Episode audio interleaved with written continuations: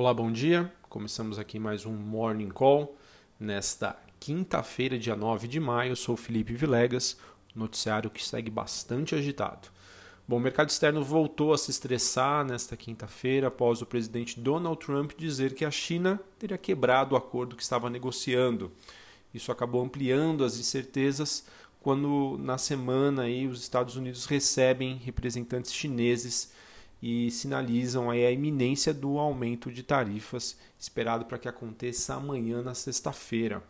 Como consequência disso, a maioria das bolsas na Ásia fecha em baixa.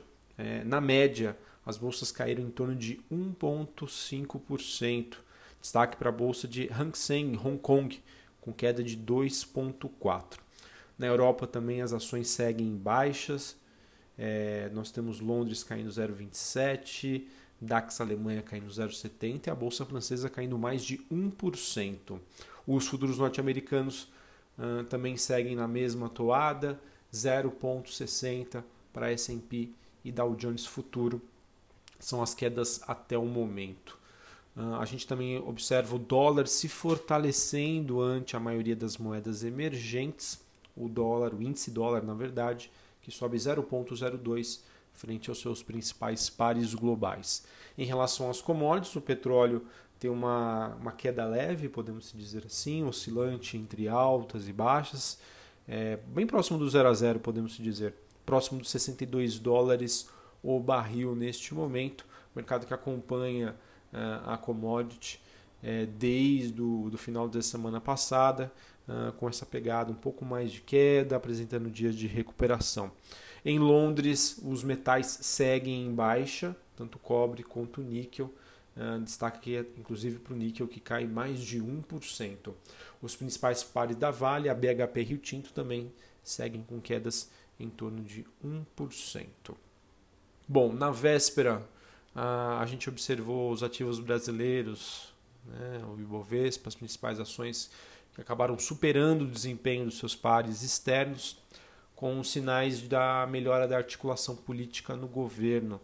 Ontem a gente teve a comissão especial em que o ministro Paulo Guedes teve uma participação menos turbulenta, refletindo uma maior coordenação né, do, do governo, que se, é, se apresentou mais eficiente, mas né, a gente percebeu aí para quem acompanhou de que a sessão aí foi bem quente, né, com Uh, chegou a ele a, a pontos de, de terem acusações, enfim, né, apesar de toda a turbulência, é, é, no, é notório aí que o governo foi mais articulado e mais coordenado, digamos assim, mais preparado para enfrentar a oposição.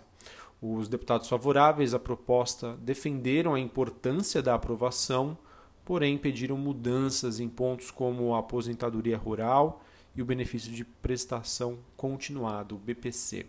Paulo Guedes defendeu a economia de um trilhão de reais para tentar assegurar a implantação do regime de capitalização.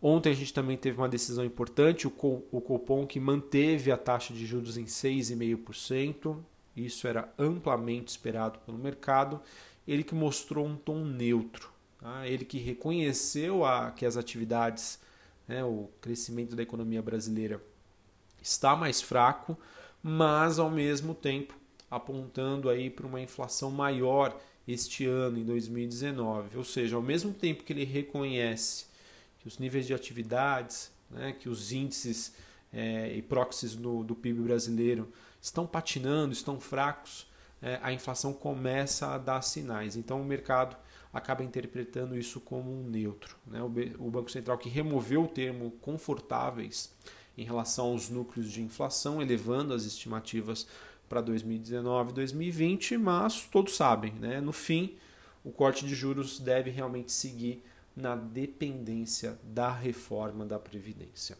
Bom, sobre a agenda do dia, hoje aqui no Brasil é esperado às 9 horas da manhã vendas no varejo. Nos Estados Unidos, às 9h30, temos demanda final IPP, balança comercial e novos pedidos de seguro-desemprego e às 11 horas da manhã estoques no atacado. A agenda de balanços que segue a todo vapor. Nós temos é, para hoje esperado após o fechamento do mercado CVC, Sabesp, Marisa, B3, Submarino, B2W, Cirela, Estácio, Carrefour, Iven, Randon, Qualicorp, Lopes Brasil, Mills, Suzano, BR Malls, Camil e Rumo. Coitadinho aí dos analistas né, que acompanham essas empresas, né, os analistas de research. Eles têm trabalhado muito aí nos últimos dias. E eu não poderia deixar de falar aqui que a Vale, né? Vale também divulga os seus números hoje após o fechamento do mercado e o Banco Central oferta até 5.050 contratos de swap cambial para rolagem de contratos de julho a partir das 11h30 da manhã, mantendo seu padrão de atuação. Bom, muita empresa divulga hoje, muita empresa já divulgou seus dados entre ontem à noite e hoje pela manhã mas eu separei aqui as principais, digamos, as mais relevantes. Queria começar aqui com o Banco do Brasil. O Banco do Brasil que teve um lucro líquido ajustado de 4,25 bilhões de reais no primeiro TRI, ante uma estimativa média da Bloomberg de 3,88, ou seja, superou as estimativas do mercado.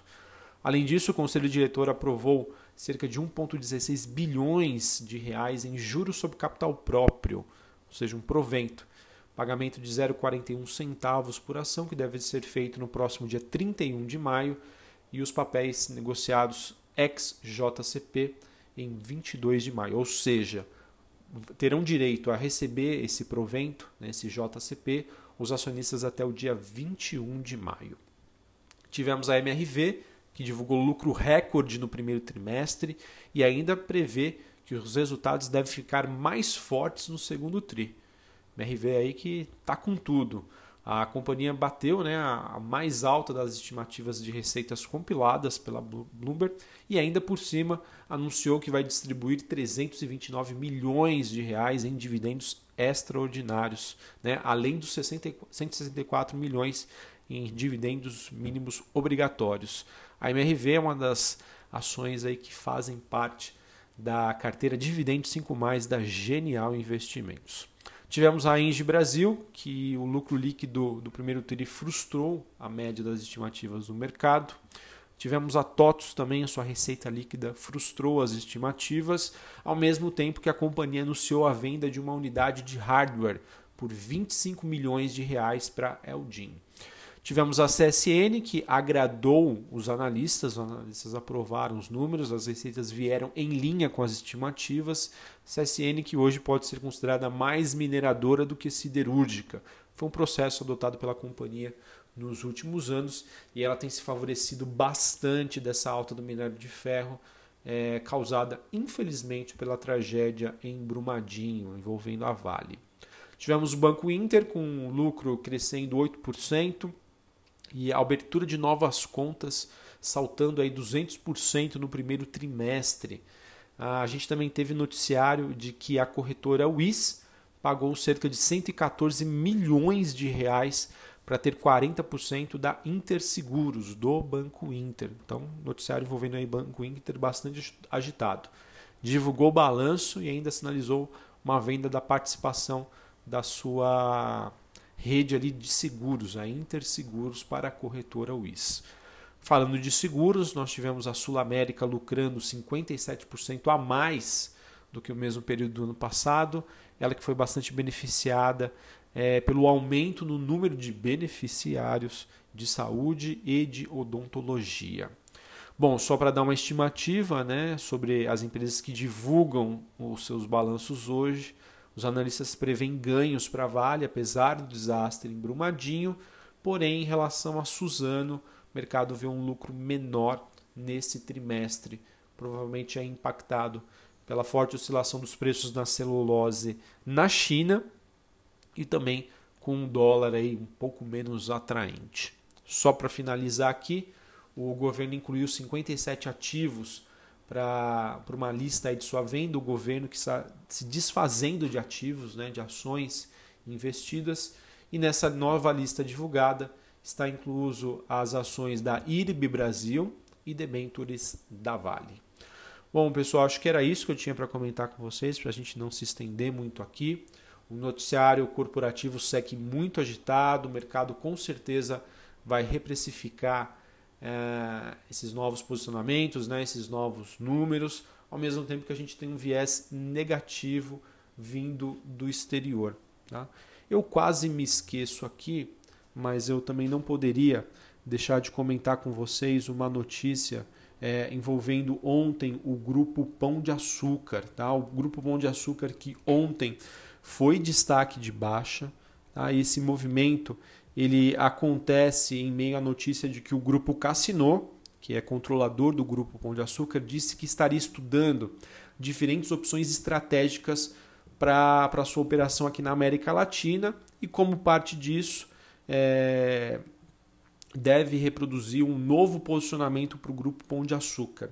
Isso acabou assustando o mercado, o mercado que é, fez com que as ações caíssem do grupo Pão de Açúcar e da Via Varejo, é, pois apesar desse comunicado tudo ficou meio ali obscuro, ele não se posicionou e isso acabou passando aí um tom negativo.